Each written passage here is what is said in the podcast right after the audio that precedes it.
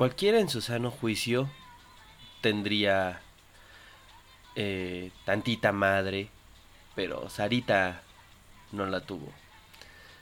Lástima que se nos fue el príncipe de la canción. Creo que después de grabar Imeimi con Sarita, se hubiera querido morir por la pena. No sé cómo la incluyeron en su disco de duetos, pero se nos fue. Algo inevitable algo que quizá esperábamos.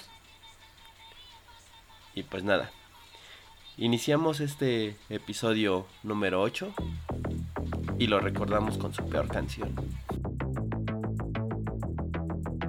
After Day Podcast, el podcast semanal sobre música, internet y vida diaria. After Day Podcast.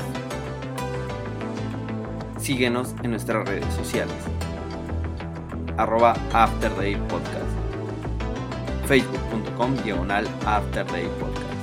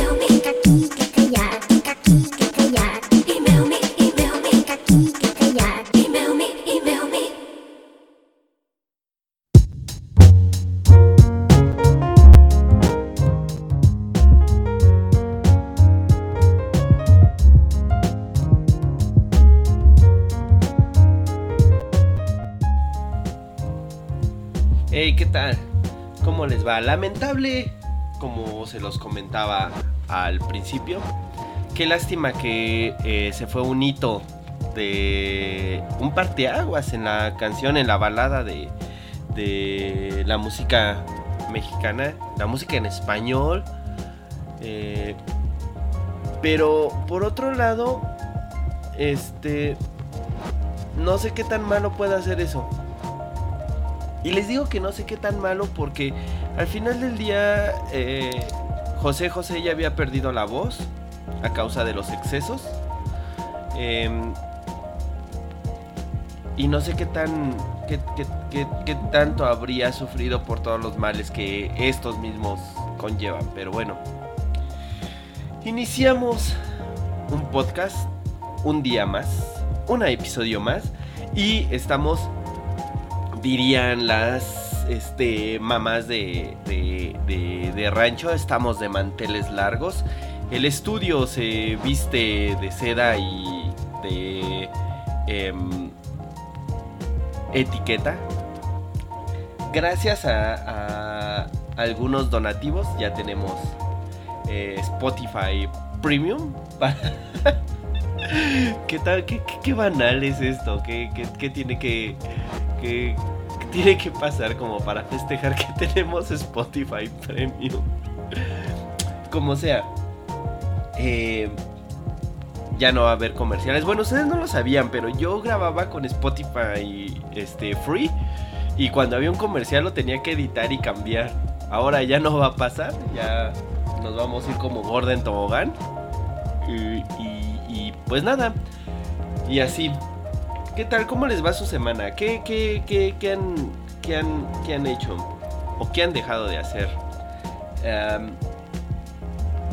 Hoy me gustaría tocar un tema y es que desde hace mucho tiempo, eh, no sé, hay, hay, hay, hay, hay temas que muchos piensan que eh, ser freelancer es estar eh, básicamente dicen es ser dueño de tu tiempo y eh, lamentablemente creo que es al revés, nunca eres dueño de tu tiempo y así. Eh, Lo cierto es que am, últimamente hay gente que piensa que es, una, es un modo de vida. Yo no digo que no. De hecho, creo que el- la mejor forma de trabajar ya es desde casa. De hecho, si no tienes a qué ir a una oficina, es decir, si no eres el director, si no eres este, de hecho del director debería de evitar ir a la oficina más. Para eso tiene personas que lo que hagan este tipo de cosas. Eh, lo único que tiene que hacer es tomar decisiones y así.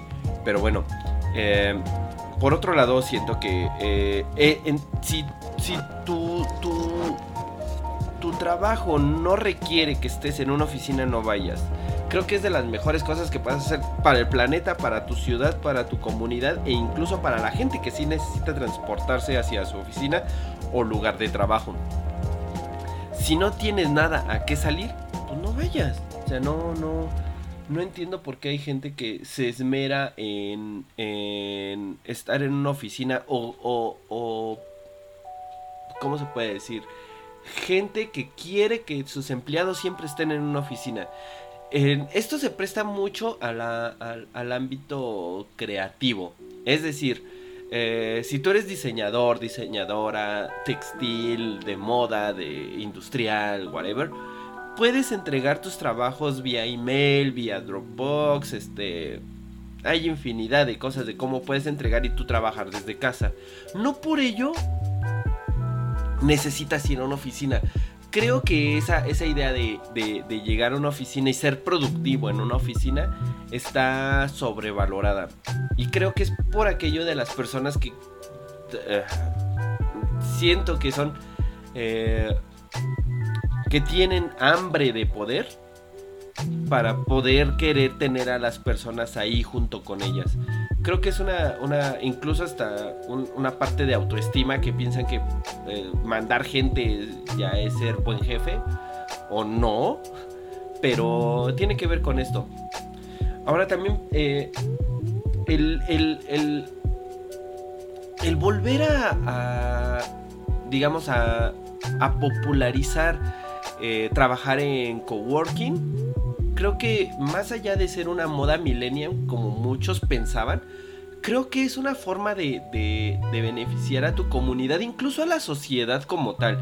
Y es que tiene muchas ventajas, siempre y cuando los coworking salgan de las zonas céntricas como ahorita en la Ciudad de México están en la Condesa, en la Roma o alrededores, eh, que básicamente es el centro de la ciudad. Pienso, y una vez más es mi humilde opinión, aunque nunca humilde, por cierto, pero creo que si los coworkings se empiezan a popularizar, va a haber más eh, gente que quiera invertir en ellos. Si más gente quiere invertir en ellos, lo que queremos es obviamente salir del centro de la ciudad y no ir hacia el tráfico. Yo no sé por qué la gente, bueno, sí sé por qué, porque pues, obviamente hay más afluencia de gente en la Condesa y en la Roma y Coyoacán y whatever. Pero eh, si nos ponemos a pensar y hay gente invirtiendo en coworkings, si los hacen a los alrededores de la ciudad, que es de donde la mayoría de la gente viene, eh, de Tlalpan, de este, de satélite o del este, norte de la ciudad, del sur, de, de las orillas, creo que si la gente no tiene que transportarse hacia el centro, uno, reduce la huella de carbono porque no va a tener que utilizar autos o al menos no va a tener que este eh, salirse con tiempo para evitar el tráfico y hacer tráfico más temprano porque mucha gente piensa igual o no porque por eso hay tráfico porque la mayoría sale al tiempo y todos quieren llegar al mismo tiempo y así. Pero este esto genera digamos una, una nueva economía a los alrededores. Hay gente hay más gente tratando de invertir en coworkings que están a los alrededores. Eso es por un lado. Por otro lado eh, los comercios locales de esas localidades eh, se benefician porque hay más gente comprando comida, comprando insumos, comprando cosas que no necesitan meterse, otra vez insisto, a la ciudad. Eh, y los que van a la ciudad ganan porque el, el, tráfico, transporte público, todo, ya la afluencia de gente ya no necesariamente tiene que irse hacia el centro. Ya, ya, ya se reparten todos los alrededores. Creo que eh, no sé, es, es, una hipótesis muy, muy eh, utópica, pero creo que valdría la pena considerar ese tipo de cosas, ya que, insisto que hay, hay, hay veces que no necesariamente tienes que ir a la oficina. De hecho, creo que si te transportas menos a la oficina, yo en algún momento trabajé eh, yendo dos veces a la oficina. Eh, y la verdad se siente tan bien, y más allá de que se sienta tan bien, es una cosa que te libera porque no necesariamente tienes que estar atado. Ok, sí vas a ponerte de acuerdo, quizás juntas innecesarias como muchas veces lo hacen, pero creo que es... Eh, no sé, es de las mejores cosas que pueden hacer y las empresas deberían de empezar a, adoptar este home office o trabajo remoto o, demás situaciones que pueden beneficiar a la larga los tanto el nivel de estrés de la ciudad per se como de las personas individualmente.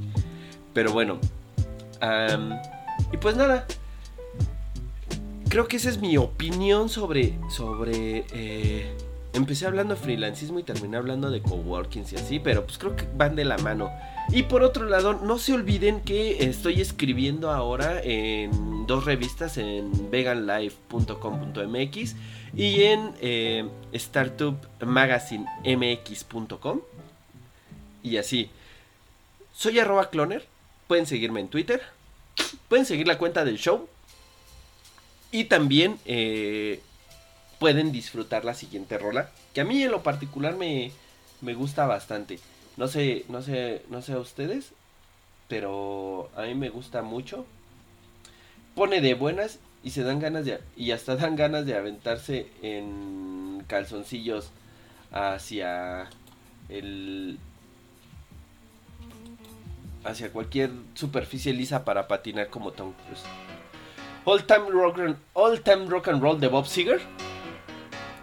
Disfrútenla y ya volvemos. Episodio 8 de este After Day Podcast. Disfrut y ya volvemos.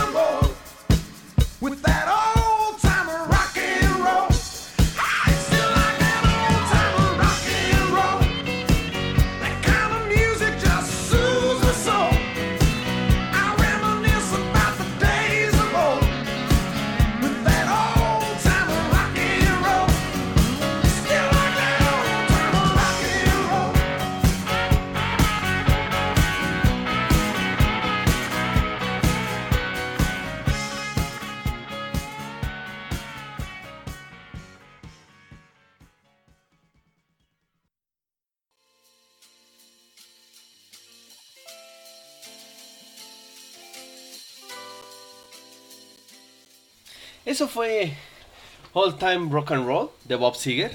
¿A poco no les gusta como para iniciar el día en calzones como Tom Cruise? bastante, bastante curiosa y, y bastante buena la rola, de hecho. Eh, y pues nada. am, pasamos con, con, con otro tema. Y, y es que eh, tiene que ver con, con, con ahora otra empresa. Ya sé que últimamente he estado hablando mucho de eh, los rediseños de logotipos o de branding de, las empresas. Creo que ahorita es el momento en el que todas las empresas están tratando de hacer un buen cambio. Y de hecho, el, que, eh, en, que todas están subiendo a, a, a esta euforia de cambiar las, las sus logos. Me da eh, curiosidad el saber eh, cómo se toma esta decisión de, por ejemplo, ahora en el caso de, de, de- Sam's Club, que es de la empresa que vamos a hablar, ah, y de Walmart en particular también, que, que hizo no, no, no, no mucho tiempo, hizo su cambio de logo, pero, pues bueno, hay que resaltar dos cosas. Estamos de acuerdo que los, los logotipos de estas grandes empresas han estado predominados por algunas eh, tendencias que en algún momento por ahí de los 60s, 80s eh, predominaban. Es decir, dense cuenta que la mayoría utilizaba eh, tipografía con, con- remates, lo que les lo que les comentaba en el podcast pasado del, del serifacidio, de que todos están quitando estas, estas serifas o estos remates de, su tipografía y están adoptando una tipografía más limpia, más minimalista e incluso más moderna, porque de- debemos de recordar que, que Helvética hizo un, ah, hizo un cambio de paradigmas en todo lo que se tendría que haber eh, definido como diseño. Quizá para bien, quizá para mal, a muchos, muchos la aman, de hecho la mayoría la aman, muchos la odian, como en su momento fue este eh, Comic Sans. Bueno, Comic Sans todos la odian, pero bueno, no hay forma de, de- de defender a Comic Sans. Pero en este caso, por ejemplo, eh, eh, hablando de, de, de Helvética, muchos se subieron al, al tren de, de de, de utilizarla. Entonces llegó el punto en que la mayoría, o más bien, como todos la usaban, llegó a cansar, ¿saben? Entonces este tipo de cosas creo que está pasando ahorita. No creo que ahorita la mayoría se canse de los rediseños porque pues son muchos y muy variados y obviamente cada empresa tiene sus, sus lineamientos y su mensaje que, que transmitir. Pero sí creo que ahorita todos están haciendo su cambio de, de- imagen de acuerdo con la, con, con la temporalidad. Eh, les digo, Sam's Club ahora creo que es una de las cosas que más me ha gustado. Antiguamente era un rombo con sus letras este, en blanco y un pequeño logo como de dos este, eh, corchetes. eh, pero tenía cuatro variantes de color.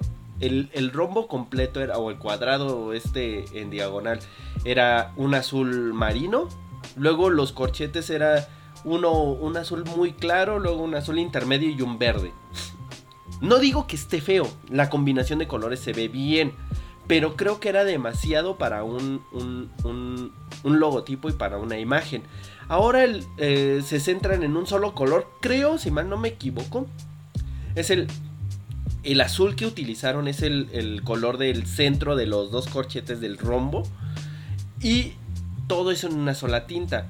En una base, en, en un fondo blanco. Lo cual se me hace un gran acierto porque puede ser usado en blanco y negro. Puede ser usado en muchas aplicaciones. Ya que el contraste es, es alto.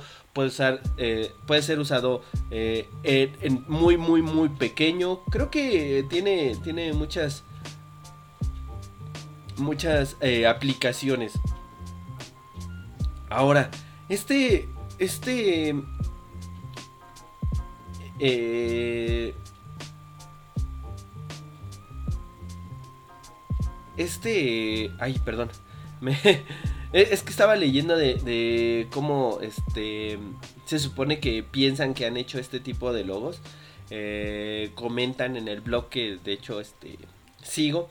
En el que es jugar con las tipografías que hay en la, en la compu y pues nada más acomodarlas. Yo siento que no es tanto eso. Creo que sí tiene un, trabajo. Eh, muchos cuando lo vemos dicen, ah, yo pude haber hecho algo mejor. Creo que eso eh, alimenta mucho el ego. Porque pensamos que podemos hacer la mejor marca o hacer el, el mejor rediseño de marca. Pero pues realmente eh, creo que nada más estamos jugando con nuestro ego como diseñadores. Yo pienso que sí hay un trabajo atrás, ya que se trata de simplificar algo que está demasiado eh, condensado en muchas cosas y lo tienes que condensar en cosas eh, técnicamente básicas, pero a la vez no perder la, la, la fluidez y todo este mensaje que, toda esta esencia que conlleva la marca y que ya te has creado con ese logo. Eh, como les decía, pasaba con el, con el logo de Volkswagen, ahora con el de Sam's Club, eh, quizá con el de Walmart también pasa un poco, pero, pero son, son marcas que, que ya tienen cierto reconocimiento y por algo son grandes, tienen un buen marketing y las personas, a mi muy, eh, a mi punto de ver, que dicen es que ese logo lo pudo haber hecho cualquiera o como muchos piensan eh, que, que grandes logos que se hacen, digamos, muy simples, cualquiera lo puede hacer. Creo que no cualquiera. Eh, y como hay grandes decisiones, como en este caso de Sam's hay muy malas decisiones, como en el caso de Sara, o como el caso de. Ay, como en el caso de Sara, o como en el caso de, de Avon. Son muy malas decisiones o como en su momento llegó a pasar con The Gap. The Gap que tanto fue el, el, cambio de su logo que hicieron o que... O sea... Ay, no sé. Que es admirable que una marca tan grande, cuando hizo su cambio de, imagen, la gente se quejó y revolvieron al, al logo anterior. Eso eh, hay dos cosas. Una, habla bien de la marca porque escuchan a sus, a, sus consumidores. Y dos, qué valor de, decir, ok, nos equivocamos, regresemos al logo anterior en lo que vemos que hacemos con, con un nuevo rediseño. Creo que tiene mucho que ver con, con, con este tipo de cosas que les digo que, que es saber reconocer que se equivocaron. Y pues que no está mal equivocarse. Es parte del proceso, aunque muchos tienen satanizado esta palabra. Pero bueno, en cuanto a Sams, me gusta, me gusta la paleta de color que, bueno, el color que utilizaron. Y creo que tiene muy buenas aplicaciones, tanto eh, en su forma horizontal como vertical. Y pues nada, hasta ahí, eh, en esta ocasión, este, pues este, esta idea de, de, o esta opinión sobre el cambio de logo de Sams, me gusta. Qué bueno que se estén haciendo cosas así. Y qué bueno que, que muchas marcas ya se estén eh, uniendo a esta tendencia de cambiar y de modernizar sus imágenes. Porque básicamente es eso, adaptarse a las nuevas épocas. Porque el que no se adapta se muere en el intento como los dinosaurios. y hablando de dinosaurios, ¿qué tranza con ese con el asteroide que no va a chocar hoy con la Tierra? y todos están súper eh, paniqueados. O sea, hello, dirían por ahí. Pero de eso vamos a hablar más tarde. Y pues nada, pasamos con nuestra siguiente rola, que de hecho la acabo de, escuchar. Se llama Chi- Chinese New Year de Sales. Y pues nada, disfrútenla. Episodio 8 del After Day Podcast. Soy arroba cloner. Disfrútenla, ya volvemos.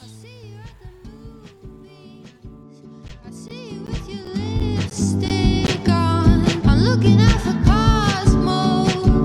I'm hoping that we'll get along.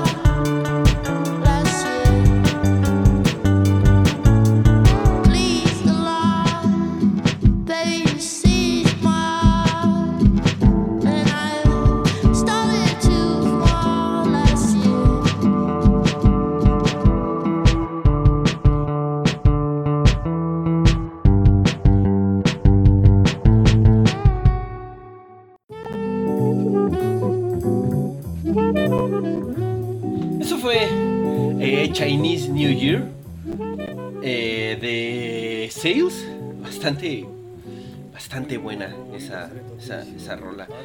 Y pues nada. em, ah, quería pasar a una parte de recomendaciones.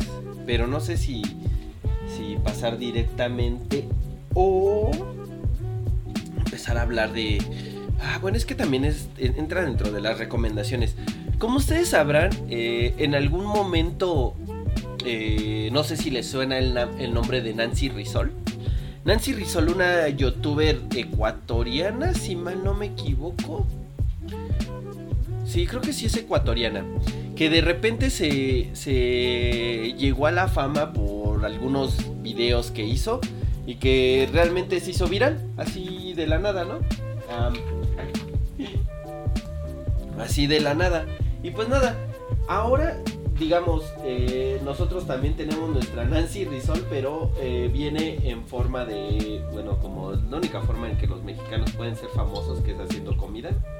Y pues nada, la, el canal que les recomendaría el día de hoy se llama ah, De mi rancho a tu cocina. Y es que básicamente una abuelita se hizo eh, o se está haciendo viral, lo cual aplaudo mucho porque eh, es una persona, bueno, ya mayor, lo que más causa este, asombro, y que básicamente se, se puso a hacer sus recetas en comal y todo el pedo, ¿eh?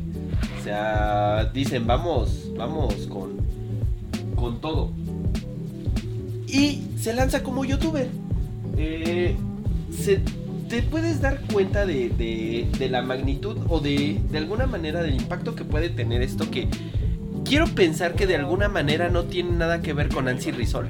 Pero sin embargo, es una, un- una muestra de que cualquiera puede ser youtuber y como lo habría dicho el gran Gusto de Ratatouille, cualquiera puede cocinar. Y más allá de que cualquiera puede cocinar, cualquiera puede ser viral siempre y cuando tu contenido sea genuino. Creo que ahora más allá del, del, del- de la de lo que tú tengas que eh, del contenido que tú estés creando, si tu contenido no es genuino, creo que la gente se da cuenta.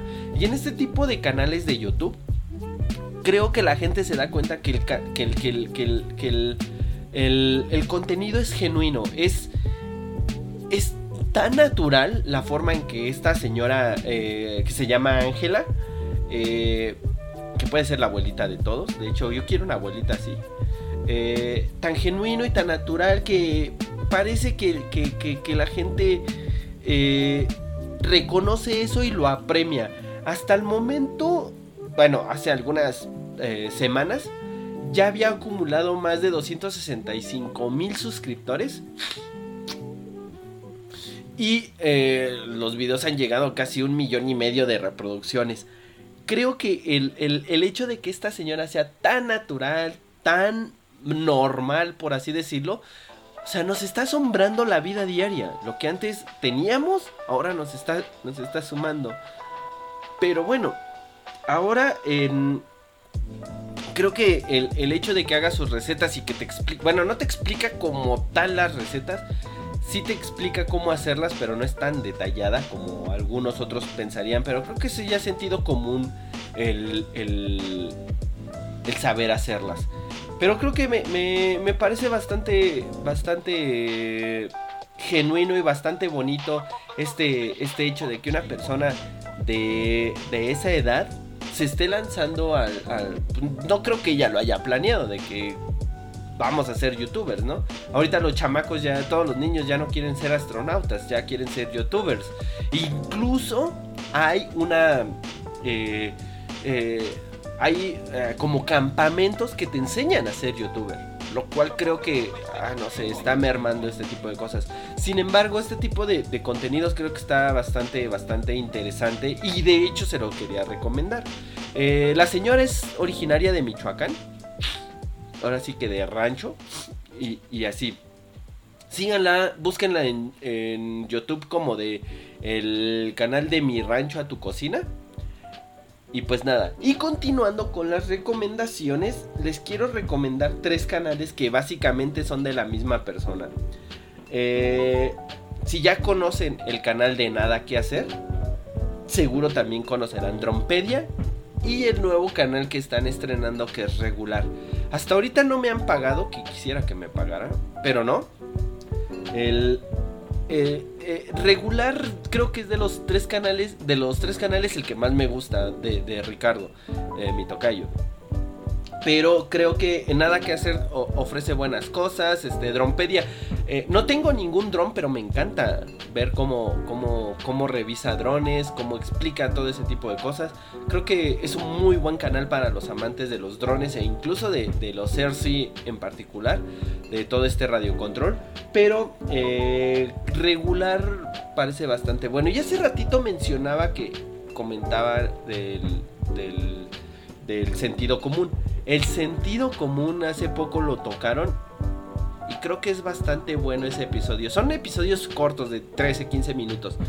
Eh, junto con Iván en, regular creo que hacen una buena mancuerna. Es, es, es una buena pareja. Se ven bien en internet, vamos. Y pues nada. Y como recomendación adicional, me gusta mucho escuchar podcasts. De todos los podcasts que escucho, creo que tengo tres que son para, ah, bueno, al menos para mí. Y bueno, son cuatro de hecho.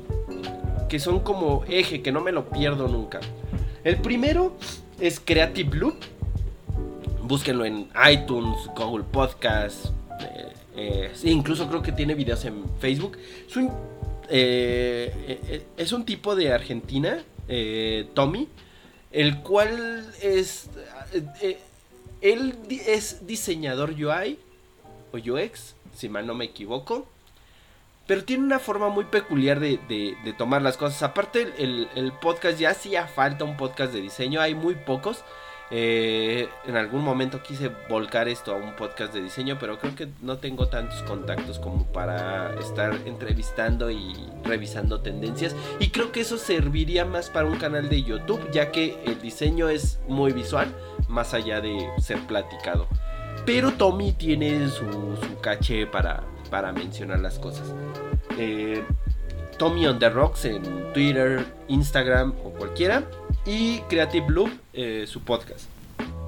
El siguiente es Mandarax. Mandarax es, básicamente lo dicen ellas, de Leonora Milán y Alejandra Ortiz. O Alita Emo en Twitter y Leos en Twitter también. Bastante bueno, es científico, tiene una forma muy peculiar de explicar las cosas. Se los recomiendo bastante. Y por último, bueno, no es cierto.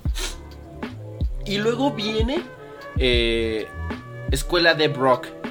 Un podcast sobre programación, diseño y demás. Eh, así búsquenlo. Escuela Dev Rock. Como developer. Pero así. Dev. Y por último, creo que este eh, es uno de mis favoritos. Ya te digo. Ustedes quizá lo conozcan, quizá no. Y la verdad es bastante, bastante eh, bueno el, el- podcast. Ya saben, son dos tapatíos. Prácticamente sería como... eh, como dijeran, este, las, las, como título de película de, ficheras, dos tapatíos sueltos en la ciudad. Bastante peculiar su humor. A muchos les caerán mal, a muchos nos caen bien. Bastante, bastante bien diría yo. Y pues nada, ellos lo definen como un podcast neoliberal. y es bastante bueno en cuanto a sarcasmo.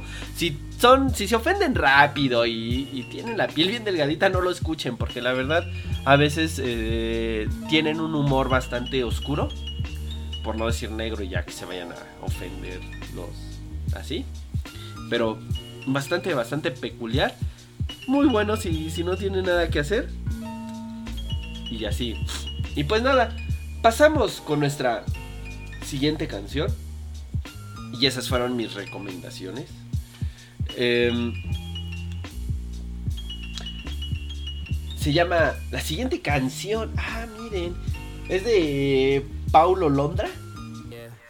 Se llama Party. Pues nada, disfrútenla. Y ya volvemos. Episodio 8 del After Day Podcast. Saquen el espantachimba. She ain't got a job, but she rockin' bomb, yeah. Ey, y que no pare, eh, eh, que con mi gente ando de pare. Oh, oh, hoy día no nos frena nadie, eh, eh, así que ahora mejor salte, no pare. Yo le, Hey. Go ahead, girl, with your brickin' on, yeah. Long hair girl with Celine on, yeah. She ain't got a job, but she rockin' ball, man, yeah. I don't want a little bit, I want the whole thing. One of one, Mike and Mary Jeans, oh yeah. Wise niggas hating on me, oh yeah. Don't you make it hot, don't make a scene, oh yeah. In the cut with the pump, hit his bean, oh yeah. Nigga like a lick, but I'm not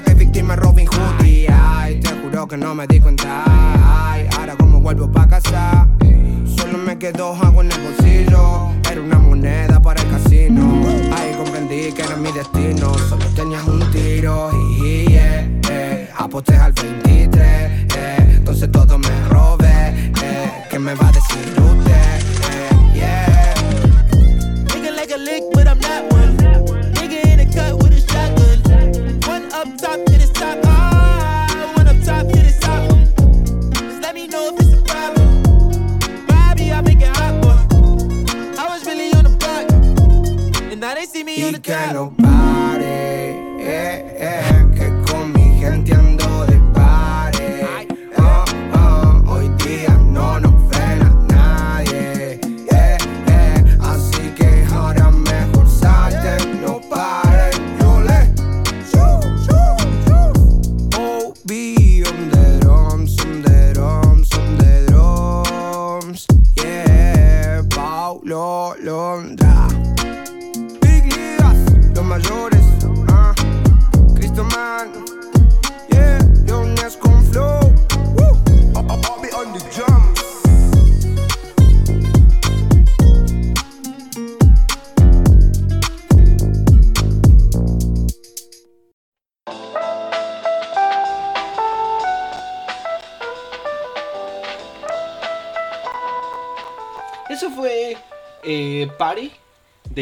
de Paulo Londra. Bastante. ah, diría Pati Chapoy, extraño pero fascinante. O como digo, no sé, ya parezco abuelita diciendo dichos que no, no son, o no sé. Como sea, ya fueron por un café. Ya, ya están tomando algo. Debo decir que esto es bastante temprano y creo que ya va a ser mi hora para, para me voy a instaurar este, este horario para grabar podcast. Creo que es bastante bueno. Eh, y así. Y en el equipo de redacción, eh, básicamente es mi iPad, una taza de café y, e internet. y así. Pero el equipo de redacción encontró una nota que muy acorde al día de hoy, 3 de octubre, en los cuales piensan que hay un asteroide que se va a estrellar con la Tierra. Y es que básicamente el asteroide 2007 FT3 ha generado mucha polémica en redes sociales después de que varios usuarios señalaran que se impactaría contra la Tierra y por ende se acabaría el mundo, lo cual no sería tan mala idea convocar a una reunión en el ángel y ir disfrazados como dinosaurios y correr como idiotas. Pero bueno, el asteroide se ubica a 139 millones y mm, eh, a 139 millones 126 mil kilómetros, de acuerdo con las proyecciones que se han hecho. La NASA dice que la probabilidad para que el, ah, asteroide choque con la Tierra es de 11 millones, o sea, relativamente bajo. Se prevé que el impacto sería por ahí del 2116, o sea, todavía nos queda un ratote. Y lleva una velocidad de 17 kilómetros por segundo, lo cual es, va bien pinche rápido. Y cuenta con un diámetro de 340 metros, lo que equivale al doble de la torre latinoamericana. Eh, y así. La NASA, eh, bueno, más bien se trata de burlas acerca de este fenómeno que únicamente alcanzará este jueves, el, o sea, hoy, el punto más cercano a la Tierra de acuerdo con la NASA. Aunque el programa de Centros de Estudios de Objetos Cercanos de la Tierra, el, bueno, el Center for Near Earth Objects Studies, o CNEOS, eh, por sus siglas en inglés, eh, introdujo que el asteroide es uno de la lista de los riesgos, aunque la NASA aclaró que las probabilidades son mínimas. O sea, no hay nada que temer por el momento. En 100 años, quizá, eh, quizá por ahí, este, este, de peligro. Pero pues nada. ah, no se alarmen, no se crean todo lo que hay en internet. Internet es bastante cruel a veces con, con- con las personas, bastante eh, hijo de la fregada, por no decirlo así. Pero hay cosas que no todo, todo es cierto y creo que eh, no, no ha sido la primera vez que vaticinan que un que un asteroide se va a estrellar junto a bueno para la gente contra el mundo o algo así. Millones de asteroides caen diario, mínimos obviamente de magnitudes, eh, digamos considerables, pues ya está más difícil. Pero aún así, no, no se crean todo lo que, lo que escuchan y todo lo que leen en, en, en- tanto en Twitter como en, bueno, en internet per se. Porque Twitter es una comunidad bastante bonita. Ajá. No son como en Facebook que nada más están compartiendo memes y la gente ya ni escribe. Que por cierto, ¿qué tranza con... O sea... ¿Qué, qué pasa con, con Facebook y, y su memología? O sea, ¿soy yo o antes nos quejábamos porque había muchas fotos de bebés? Y así, ay, no sé por qué se... Se activó Google. Google Now. Anyway. Les comentaba de e- ese, ese, ese cambio de, de paradigmas, por así decirlo, en, la, en, en- en- el contenido que ha habido en redes sociales. Me acuerdo cuando, cuando en, en Facebook incluso había una extensión de Chrome que cambiaba las fotos o las eh, palabras que decían bebé o hijo por un perro, un gato, algo así. La mayoría sustituía las fotos de bebés por fotos de gatos. Pero, ¿qué, qué, qué ha pasado con, con lo que la gente comparte? Está claro que la gente joven ya no está entrando a Facebook. Ya es más... Bueno, es... No sé, es, es, es algo que no tengo claro todavía. Mm. Ay, perdón, tomé mi café. Es algo que no tengo claro todavía. Se supone que en, en estudios recientes la, la comunidad de Facebook ha bajado, o más bien ha subido su, su promedio de edad. Es decir, ya los jóvenes ya no se hacen eh, cuentas en Facebook, ya prefieren otro tipo de redes sociales, Snapchat, TikTok, eh, anyway. Pero ah, creo que... Ay, perdón. Pero creo que eh, hay, hay, hay... Bueno, al menos en, en, en donde yo veo, Twitter sigue siendo una red incomprendida. Porque la mayoría tiene Facebook. Y la mayoría de niños tiene Facebook, lo cual puede ser bastante peligroso. Pero, no sé. Eso ya queda. Pero ahora con, con, con esto de que Facebook nada más lo ocupan para, uno, publicar gente que... eh, memes. Y por otro lado, ya no hay fotos de bebés. Resulta extraño o fascinante, diría la Chapoy, eh, el hecho de cómo va cambiando, cómo va evolucionando una red social en cuanto a su contenido. Recuerdo que antes en Twitter había este lunes de albures, martes de no sé qué, miércoles de melón y melames y, y cosas así. Existía el, el Follow Friday, el, el Gomiseamela. O sea, había tantas cosas bonitas. Ahorita ya nada más es hate es eh, tratar de corregir a la gente y, así. Mm, Sigue siendo mi red social principal.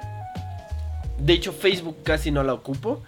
Am, Instagram creo que es bastante buena red social porque más allá de... Creo que, híjole, es, es la red social que más ego te da. Porque lo único que puedes hacer es este, que te den like. Casi no comentan subes una foto y todos le dan like. Es, eh, está extraño. Y en Twitter es al revés, en lugar de que le den like, nada más están este, este, criticando, te están respondiendo, te están atacando, puro troleo intenso como, como internet lo sabe hacer. Y, y nada más te etiquetan, este, cof cof pastor, nada más te etiquetan videos de sopas maruchan como si yo hubieras cobrado quincena. Y pues no. Pero, pues no sé. Es, es- es interesante ver ese, ese- esa evolución de, de las redes sociales. Y todavía más interesante el ver cómo, o el pensar cómo se comportarían en, en futuros no distantes. O sea, me refiero a que en algún momento tengan en cuenta que el, el contenido de Twitter va a cambiar. Pero cómo va a cambiar, me da curiosidad verlo. Eh, me da esa curiosidad como de ver cosas destrozadas y abandonadas. Como se han visto en internet estas que luego se hacen virales, estas fotos de parques de diversiones abandonados y casi comidos por la naturaleza, muy al estilo de Soy leyenda y, y, y- y civilizaciones po- posapocalípticas. Ese tipo de cosas me, me llama mucho la atención y creo que tiene mucho que ver con, con, esta eh, deconstrucción, por así decirlo, de, o reconstrucción de, del contenido en redes sociales. Creo que va por ahí. Pues nada, seguimos con la próxima rola que me gusta bastante y volvemos para despedir el programa y así. Y pues nada, se llama Rebel Love Song de Black Veil Brace. Disfrútenla y ya volvemos. Episodio 8 del After Day Podcast.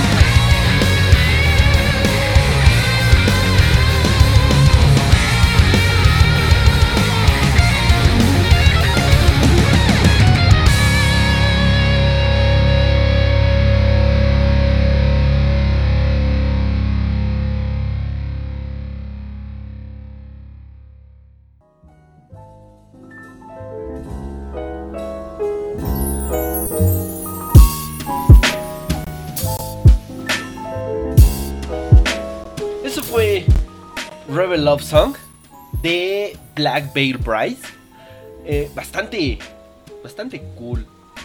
Eh, esa rola no sé por qué llegó a mí, creo que... eh, ¿Se acuerdan cuando hay antes? Bueno, no sé todavía, hace mucho tiempo que no entro a, la iTunes Store, pero antes, cuando entraban a iTunes y iban al apartado de la, de la tienda, siempre había un, un apartado de la canción de la semana o el video de la semana o algo de la semana y era completamente gratis.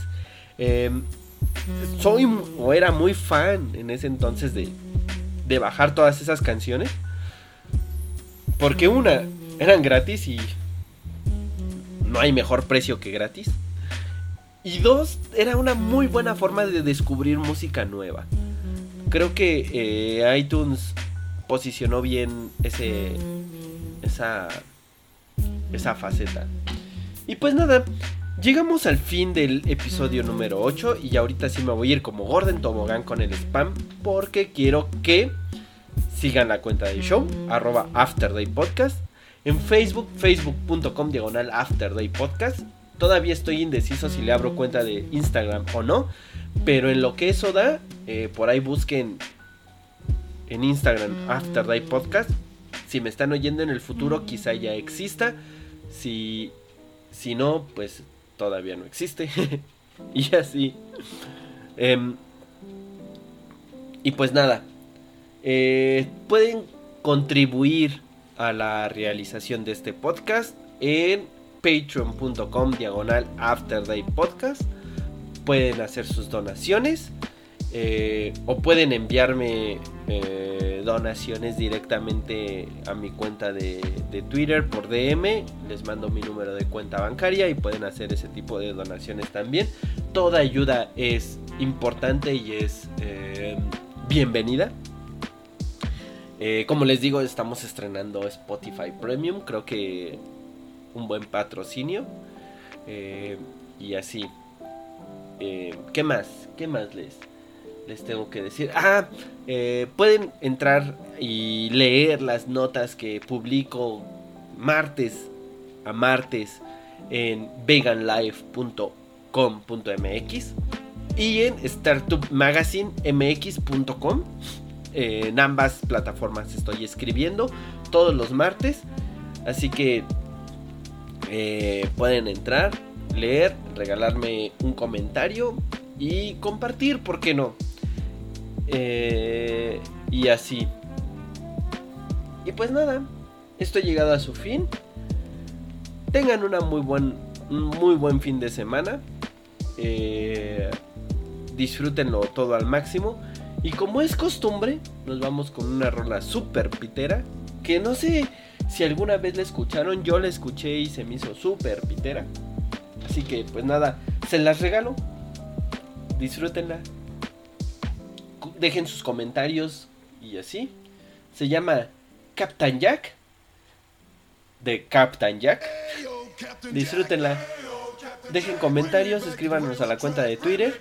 Dejen comentarios en Facebook y así todos somos más felices si comentamos, si damos feedback a los creadores de contenido.